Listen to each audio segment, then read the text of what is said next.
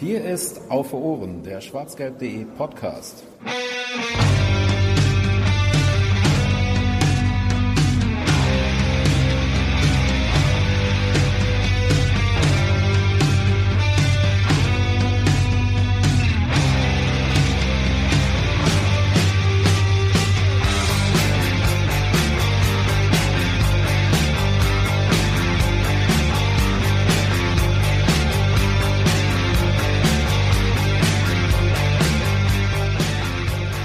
Sommersonne, Sommerpause. Herzlich willkommen zur 09. Aufgabe, Ausgabe. Ist das tatsächlich die 09. Ausgabe? Geil. 09. Ausgabe von Auf den Punkt. Äh, Auf den Punkt ist das kleine Podcast-Format von schwarzgelb.de und dem großen Podcast Auf Ohren. Wir sprechen heute, weil ja Sommerpause ist und ähm, die Weltmeisterschaft auch vorbei ist, was aber jetzt für unser Thema keine große Bewandtnis hat, ähm, über den nächsten Neuzugang des BVB.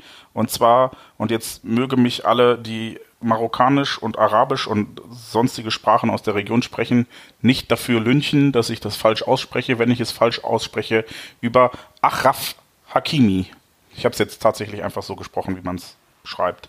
Ähm, der mit 19 Jahren und in Spanien geborene, dieser Satz ergibt keinen Sinn, ähm, ja, hallo Fanny an der Stelle, ist äh, ausgeliehen äh, als Rechtsverteidiger von Real Madrid und äh, wird den BVB die nächsten zwei Jahre beehren. Und um äh, über ihn zu sprechen, habe ich mir natürlich wie immer leider Fanny dazu geholt. Hallo Fanny. Hallo, irgendeiner muss ja auch ein bisschen Vorbereitung übernehmen hier. Ja, danke, Volker an der Stelle. und ähm, wir haben uns tatsächlich auch einen externen Gast eingeladen und dieser externe Gast ähm, ist definitiv der jüngste in dieser Runde, schreibt allerdings seit einigen Jahren professionell für Spox.com, für den DFB, äh, kriegt dem DFB an der Stelle und äh, Yahoo über Fußball in Spanien. Er ist selbst Trainer mit einer B-Lizenz und ähm, studiert aktuell Sportmanagement, was er dann hoffentlich in wenigen Wochen erfolgreich abgeschlossen hat. Ähm, ben Bartmann ist unser Gast. Hallo Ben. Hi, freut mich hier zu sein. Ja, uns freut es erst, wenn du wüsstest, wie sehr uns das freut, dass wir überhaupt jemanden gefunden haben, der uns vielleicht irgendwas über unseren Neuzugang aus Spanien, Schrägstrich Marokko sagen kann. Ihr, ihr, werdet das vielleicht merken, wir werden den Rest der Episode einfach nutzen, um nicht seinen Namen aussprechen zu müssen. Wir haben uns schon gut überlegt, wie wir das jetzt einfach immer formulieren in den nächsten 30 Minuten. Ja, Fanny, möchtest du noch was zum Thema 30 Minuten sagen? Ich könnte sagen, dass ich äh, schon mal auf unsere Uhr drücken kann, während bei dir im Hintergrund schon wieder Kinder rumschreien. Aber das ist okay, denn Kinder sind unsere Zukunft. So wie auch, ach, ja, ja, äh, unsere Nummer, neue Nummer 5, und jetzt habe ich mal die Zeit gestartet, ähm, dass auch das die Zukunft ist. Denn das ist ja durchaus ein interessanter Mann, wenn man einfach mal so auf die puren äh, Statistiken guckt. Der Junge wird im, ich glaube Ende des Jahres wieder irgendwann 20 ähm, und hat eigentlich schon ganz schön viel erreicht oder hat schon ganz schön viel ähm, auf seiner Habenseite stehen. Er hat jetzt schon eine WM gespielt mit Marokko, hat äh, alle drei Vorrundenspiele über 90 Minuten bestritten. Da wusste man aber noch nicht, dass er zum BVB kommt, sodass ich da jetzt noch nicht die Chance genutzt habe, um den mir da ganz genau anzugucken. Ähm, hat auch schon 13 Länderspiele insgesamt für Marokko bestritten und ähm, hat auch schon in Spanien ordentlich Einsätze gesammelt. Hat äh, in La Liga, also in der ersten Liga, neun Spiele gemacht, da schon zwei Treffer erzielt, hat in der zweiten Liga viel gespielt, hat ein, 28 Einsätze sich dort ähm, schon sammeln können, hat in der Youth League 16 Spiele machen können in der letzten Saison und äh, dabei auch schon vier Treffer und zwei Vorlagen ähm, gesammelt. Hat auch in der letzten Saison der Champions League zweimal schon ähm, über 90 Minuten hinweg gespielt. Das waren beide Spiele in der Gruppenphase gegen äh, Tottenham. Und das finde ich, also als ich mir heute diese bloßen Statistiken angeguckt habe, fand ich das für so einen 19-jährigen Spieler schon mal ähm, interessant und, und durchaus vorzeigbar. Ähm, ja, aber Ben kann uns über den bestimmt ein bisschen mehr erzählen. Ähm, wann ist denn der vielleicht der 1,90 große äh, Abwehrspieler? Wann ist der denn als erstes Mal so richtig in Erscheinung getreten in der spanischen Liga? Da kann man jetzt natürlich ein bisschen darüber reden, weil du gerade eben auch gesagt hast, zweite Liga wollte ich noch kurz reingrätschen. Das ist nämlich tatsächlich die dritte Liga, ah, ja. die in Spanien sinnvollerweise zweite Liga heißt, weil dann noch der Sponsorenname bei der zweiten Liga reingeschoben wurde. Aber ähm, ich finde hervorragend, dass du reingrätschst, weil das ist genau das, was Leute tun, die bei uns im Podcast sind und irgendwas dazwischen rufen müssen. die grätschen immer rein. Ich finde sehr schön, dass du das schon adaptiert hast. Äh, ja, musste, musste sein, ne? Ähm, ja, wo haben man ihn zum ersten Mal gesehen in der spanischen Liga? Das war, soweit ich mich jetzt äh, zurückerinnern kann, glaube ich, im Herbst 2017 müsste das gewesen sein, also in der vergangenen Saison. Ähm, da hat er als Außenverteidiger gespielt, als Real so ein paar Probleme in der Defensive hatte. Ähm, war davor ein paar Mal im Kader, ein paar Mal nicht. Also es ging so ein bisschen hin und her. Ich glaube, man hat halt so ein bisschen auf die Chance gewartet, wann er denn mal spielen könnte. Und dann hat er direkt zwei Spiele über 90 Minuten gemacht, was dann natürlich sofort für Aufmerksamkeit gesorgt hat. Ähm, weil wenn einer direkt reinkommt, direkt zweimal 90 Minuten spielt, ist natürlich klar, dass dann da die Leute drauf gucken. Ähm, Gerade weil man ja bei Real immer ganz, ganz äh, heiß darauf wartet, dass da ein Jugendspieler nach oben rauskommt, den man präsentieren und herzeigen kann. Gerade im Fall von Hakimi natürlich, der ja wirklich ähm, seit zwölf Jahren, seit 13 Jahren, glaube ich, jetzt schon äh, für Real spielt. Dementsprechend stolz war man natürlich drauf und hat ihn auch gerne vorgeführt praktisch. Warum leiht Real ihn dann jetzt aus? Ähm, das liegt, denke ich, an der Kadersituation von Real. Wenn man sich die jetzt mal anguckt, Hakimi ist ja Außenverteidiger rechts oder links. Und da ist Real jetzt nicht so schlecht besetzt mit Cavachal, der ja eigentlich gesetzt ist, und links äh, Marcelo, der nicht weniger gesetzt ist. Jetzt haben sie noch Odriozola dazu bekommen im, im Sommer. Ähm, das heißt, gerade auf der rechten Seite würde es halt sehr, sehr eng werden mit Einsätzen. Links vielleicht ein bisschen mehr, aber Marcelo ist halt am Ende einfach der Stammspieler und Hakimi ist auf einem Niveau, denke ich, wo er jetzt Spielpraxis braucht, wo er Einsätze braucht, auch auf dem Niveau halt, das er jetzt, denke ich, gefunden hat, nämlich auf einem relativ hohen Niveau, vielleicht nicht ganz dem Spitzenniveau, aber auf, auf einem Niveau, auf dem man sich entwickeln kann mit einem guten Trainer. Also er ist halt momentan so einen kleinen Knackpunkt seiner Ausbildung oder seiner Karriere, in dem er dann jetzt auch anfangen muss, Erfahrung zu sammeln. Ist das denn so auch die gängige Vorgehensweise von Real Madrid? Also ich erinnere mich jetzt zum Beispiel an, an Daniel Carvajal, der ja auch in Deutschland äh, ausgeliehen war und dann jetzt den Sprung in die erste Mannschaft da ja ganz locker geschafft hat eigentlich. Ähm, Gibt es da noch mehr Beispiele für, dass Real so junge Spieler dann schon mal erstmal verleiht und dann guckt, ob sie zünden und sie sich dann wieder zurückholt? Oder ist das eher eine Ausnahme? Ja, es ist nicht ungewöhnlich. Also gerade in, in Spanien oder gut, Italien auch, aber jetzt vor allem in Spanien ist es schon oft so, dass da die Jungs aus der, aus der zweiten Mannschaft nach oben kommen und dann irgendwie erstmal irgendwo geparkt werden. Das ist jetzt bei Real genauso, wie es bei anderen Vereinen auch ist. Ähm, klar ist natürlich, wenn man jetzt guckt, Real oder bei Barca auch, ist es ja sehr schwierig, direkt reinzukommen. Also man kann nicht sofort von 0 auf 100, so wie Asensio zum Beispiel, da einsteigen, sondern viele brauchen diese Zwischenstation. Das kann jetzt Ramos sein, das ist natürlich schon einige Zeit her, der war ja auch beim, beim FC Sevilla.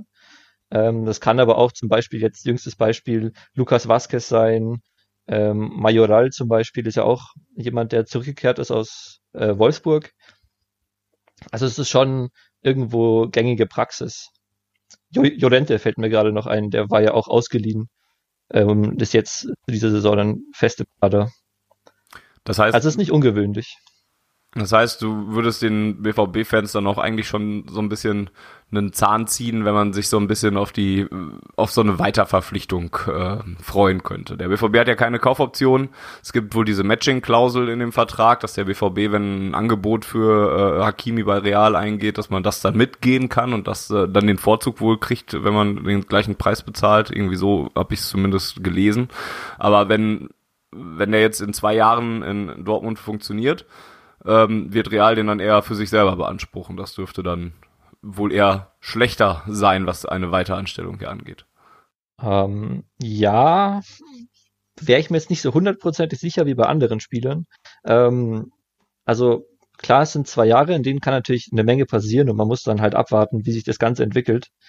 Ähm, aber dadurch, dass Real jetzt mit Cavachal und Odirosola zwei relativ junge Rechtsverteidiger hat, ähm, ist es jetzt nicht unbedingt so, dass Hakimi in zwei Jahren zurückkommt und Carvajal ist kurz zum Karriereende ähm, und er kann da dann locker einsteigen, sondern er muss sich dann immer noch gegen einen 28, 29-jährigen ähm, Nationalspieler durchsetzen.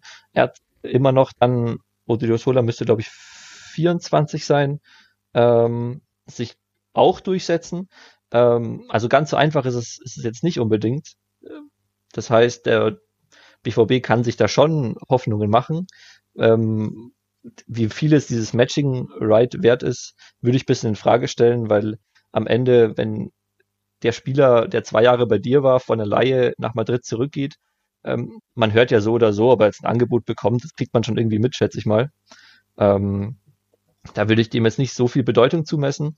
Die Klausel existiert ja nicht. Das heißt, am Ende muss sich der BVB wahrscheinlich einfach gegen andere Vereine behaupten. Und gerade bei einem Spieler von Real, der jetzt jahrelang gute Leistungen gebracht hätte, eventuell, ist es dann natürlich schon schwierig, sich da durchzusetzen. Da gibt es eine Menge Interessenten dann, die eventuell auch ein bisschen finanzstärker sein dürften. Aber wie gesagt, zwei Jahren kann halt eine Menge passieren. Klar. Ähm, bleiben wir mal bei, bei dem, ähm, was wir gesichert sagen können oder was ein bisschen weniger im Bereich der Spekulation liegt. Wenn du jetzt uns, ähm, Jens und ich haben, glaube ich, jetzt noch nicht viel von Achraf Hakimi gesehen, äh, weder bei der WM noch ähm, bei Real und sind damit eher ahnungslos.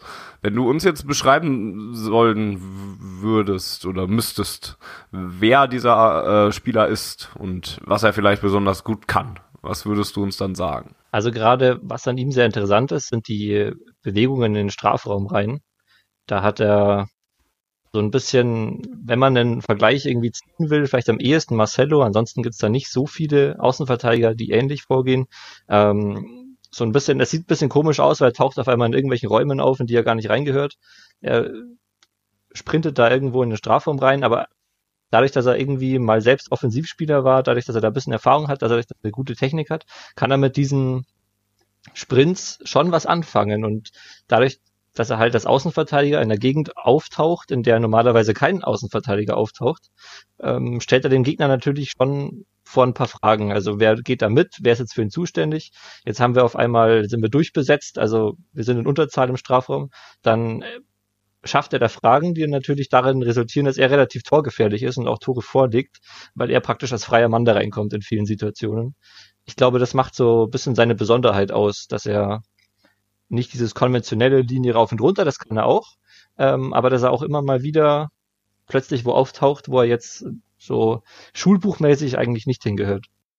Heißt das dann im Umkehrschluss, dass er defensiv schlecht ist? Also wenn du seine, seine offensiven Qualitäten jetzt so hervorhebst? Ja, also wie gesagt, das ist ein offensiver Verteidiger. Ich glaube, da hat er ähm, seine Stärken und auch seine Vergangenheit.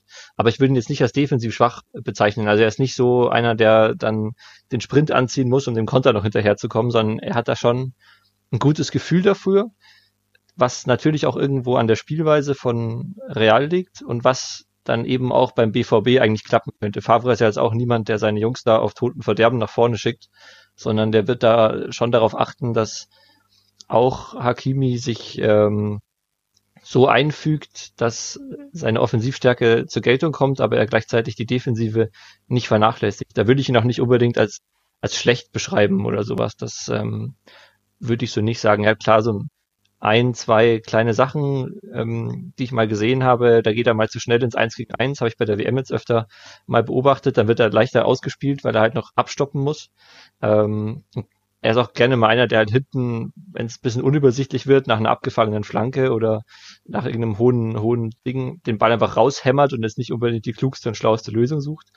Ähm, aber ich glaube, das ist in Ordnung für einen Verteidiger. Er muss ja nicht immer äh, den Busquets machen und da mit einer Hacke und einem Außenrisspass sich befreien, aber ja, gerade in Dortmund kann das ruhig mal mehr passieren, dass der Ball einfach mal hinten rausgeknallt wird. Ich wollte gerade sagen, ich fand fand das auch äh, die, das erste nicht ganz so sympathisch. Das erinnerte mich so ein bisschen an Kevin Großkreuz, als er dann ähm, auch zum Verteidiger umgeschult wurde und gefühlt in jedem Zweikampf direkt die Grätsche auspackte und deshalb super leicht auszuspielen war. Äh, da dachte ich so, ah, okay, nicht so cool, aber den Ball einfach mal rauspölen, sehr, sehr gerne. Ich habe gerade überlegt, ob ich das sage, dass man das ja beim BVB bisher nicht so oft gesehen hat. Also dürfte vielleicht auch ganz gut ankommen.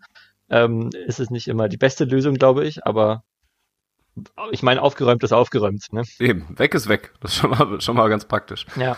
Ähm, ja, das, was du angesprochen hast, dass er viele Treffer erzielt hat, das fällt einem ja tatsächlich direkt ins Auge. Was sind das denn für Treffer, die er dann so erzielt? Oder, gibt's so das, das Schema dann? Ähm, irgendwie sind es Distanzschüsse oder du, du sagtest ja, er tritt eher in den in, in Räumen äh, auf, in denen man ihn nicht erwartet, also dann eher von innerhalb des Strafraums oder hat er auch irgendwelche Kopfballsituationen, die er da ähm, schon mal ganz gut geklärt hat äh, oder beziehungsweise wo er ein Tor rausgemacht hat oder sind das einfach alles unterschiedliche Modelle gewesen?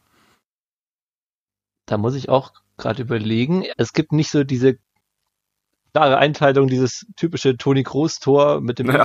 Ins äh, untere rechte bzw. linke Eck rein.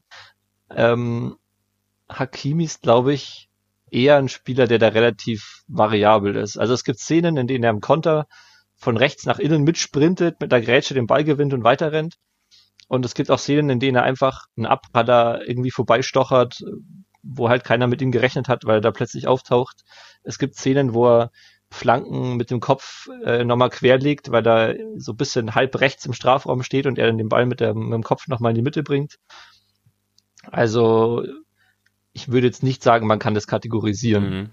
und sagen, das ist sein typisches Ding, das er durchzieht. Okay. Wo hat er denn seine, seine großen bedeutenden Schwächen? Weil bisher klingt das ja so ein bisschen nach eierlegende Wollmilchsau, die vielleicht noch nicht perfekt geschliffen ist, aber schon ziemlich viel kann. Ich glaube, das beschreibt ihn schon relativ gut, weil er tatsächlich sehr, sehr, sehr gute Anlagen hat, finde ich. Und mit der, mit den richtigen nächsten Jahren, glaube ich, auch ein sehr, sehr guter Außenverteidiger werden kann, von denen es ja wirklich nicht so viele gibt. Wenn man jetzt irgendwie was rauspicken will, dann wäre es aus meiner Sicht äh, das Passspiel, finde ich manchmal nicht ganz so.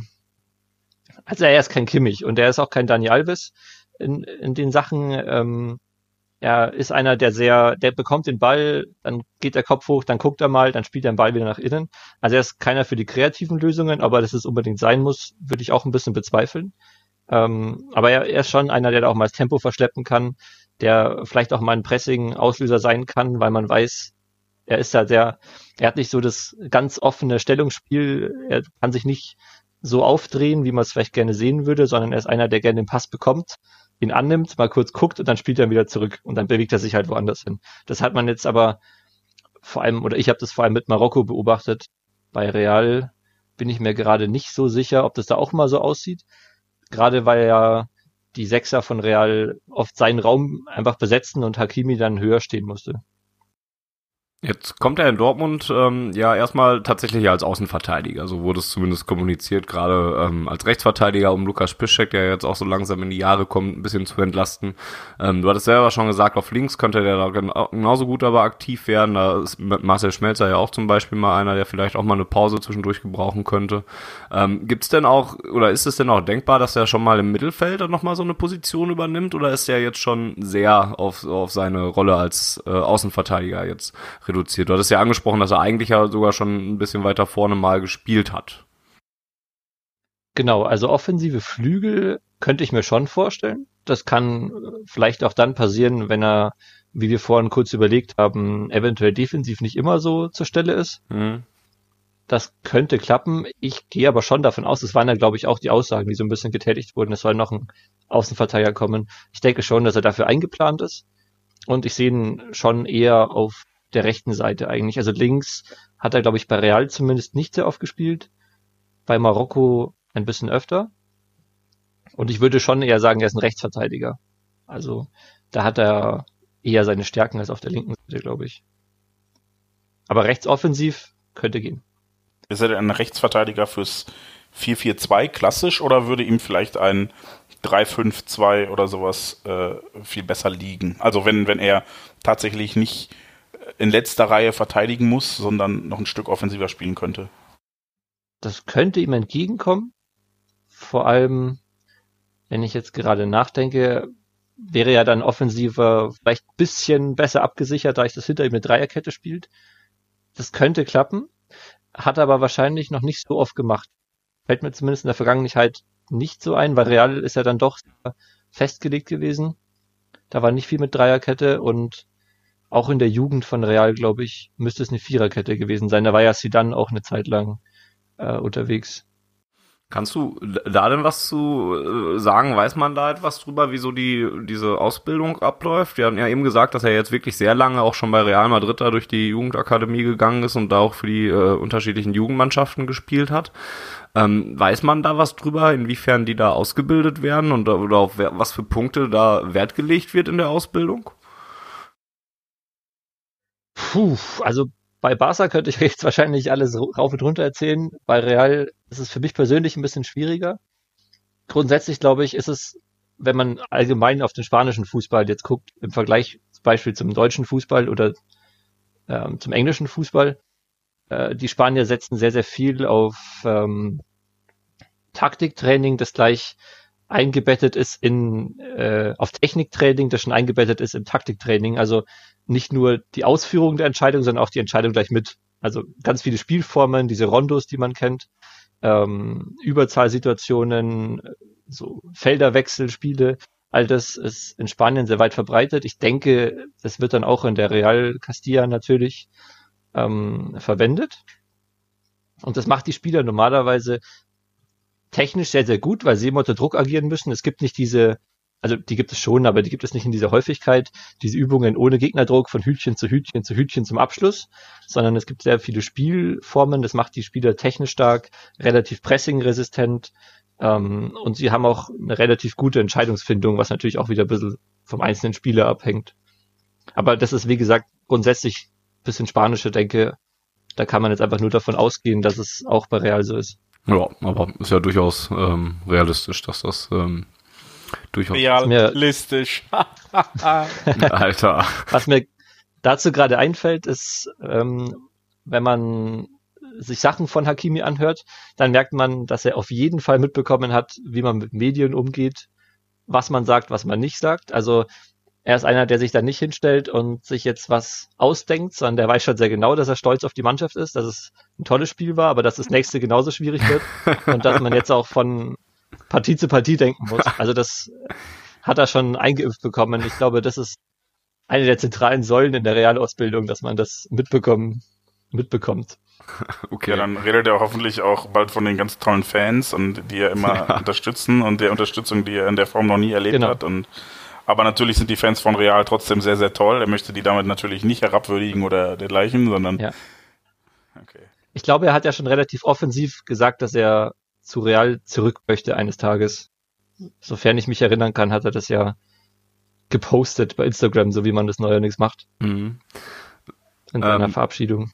Weiß man denn irgendwie was über den Charakter, der so dahinter steckt, oder war das ist, ist das mehr unauffälliger gewesen, ähm, dass der jetzt einfach ja ein junger Spieler war, der seine Arbeit erledigt hat, oder hat man da schon, weiß nicht, irgendwie schon die Fotos von irgendwelchen teuren Autos gesehen oder sowas? Ist er ein bisschen extrovertierter oder so? Oder ist er da, was Social Media und sowas angeht, noch eher ein unbeschriebeneres Blatt?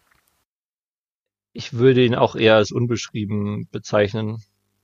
Wobei, das weiß man ja aber nicht so richtig, ob er einfach einen guten Manager hat oder ob er wirklich so ist. Aber wenn man da mal durchscrollt, das ist ein ganz großer Teil, sind halt Teamfotos und mit seinen Kameraden im Training, nach Spielen, stolz auf die marokkanische Nationalmannschaft äh, und so weiter und so fort. Ähm, also es ist kein, auf gar keinen Fall so ein Aubameyang und das äh, sollte ja eigentlich im Normalfall, denke ich, auch reichen. Wenn er ein bisschen extrovertiert ist, ist ja auch nicht unbedingt schlimm. Würde ich ihn jetzt aber, glaube ich, so vom Gefühl her äh, nicht unbedingt bezeichnen. Jetzt ähm, bin ich gerade unsicher, als ich ich habe irgendwo auf Twitter damals gelesen, als es um Hakimi ging, ähm, dass jemand geschrieben hat, dass äh, Hakimi ein kommender Weltklasse-Spieler ist. Das finde ich jetzt leider allerdings nicht mehr so ganz. Der war da relativ überzeugt davon und ich weiß auch, dass das nicht irgendein äh, random Twitter-User war. Ich krieg's jetzt leider noch nicht mehr auf die Reihe, wer das wirklich war. Also ich war es nicht und damit sind alle nicht random Twitter-User ja eigentlich schon äh, abgegrast. Ja, ich weiß auch nicht. ähm, ist es denn aber, ähm, wenn man dich damit konfrontieren würde, du hast es ja schon gesagt, dass er ja schon so ein bisschen ähm, durchaus Entwicklungspotenzial hat und ordentlich sich noch steigern kann und, und ähm, schon echt äh, was verspricht. Könnte man das also, wenn man sich vielleicht ein bisschen weit aus dem Fenster legen möchte und mal was wagt, ist das eine Aussage, die du unterschreiben könntest? Ja, boah. da tue ich mich mal ein bisschen schwierig damit, weil ich meine, am Ende verletzt er sich jetzt, fällt sechs Monate aus, dann sieht alles ganz anders aus. Ähm, ich denke, das Potenzial ist groß, sehr groß bei ihm. Es wird halt jetzt ein bisschen darauf ankommen, wie die nächsten Jahre laufen. Also ist Dortmund auch, denke ich, mitentscheidend dafür, wie die restliche Karriere läuft. Ich meine, wenn er sich jetzt gegen Piszczek zum Beispiel nicht durchsetzen kann und da ein, zwei Jahre auf der Bank verbringt, da kann ja auch das Immobile-Syndrom dazukommen, beispielsweise. Ist ja sein erster Auslandsaufenthalt.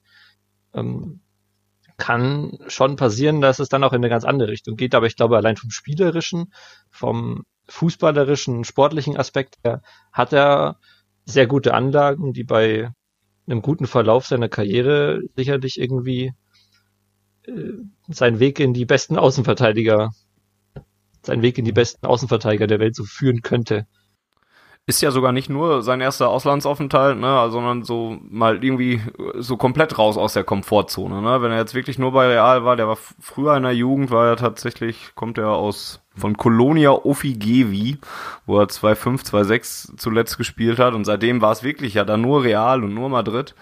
Ähm, dann ist es ja jetzt erstmal einfach eine ganz, ganz andere Herausforderung für, für ihn. Ja, auf jeden Fall. Also ich denke, das wird ein ganz entscheidender Punkt werden, wie man ihn integrieren kann und wie er da äh, reinpasst.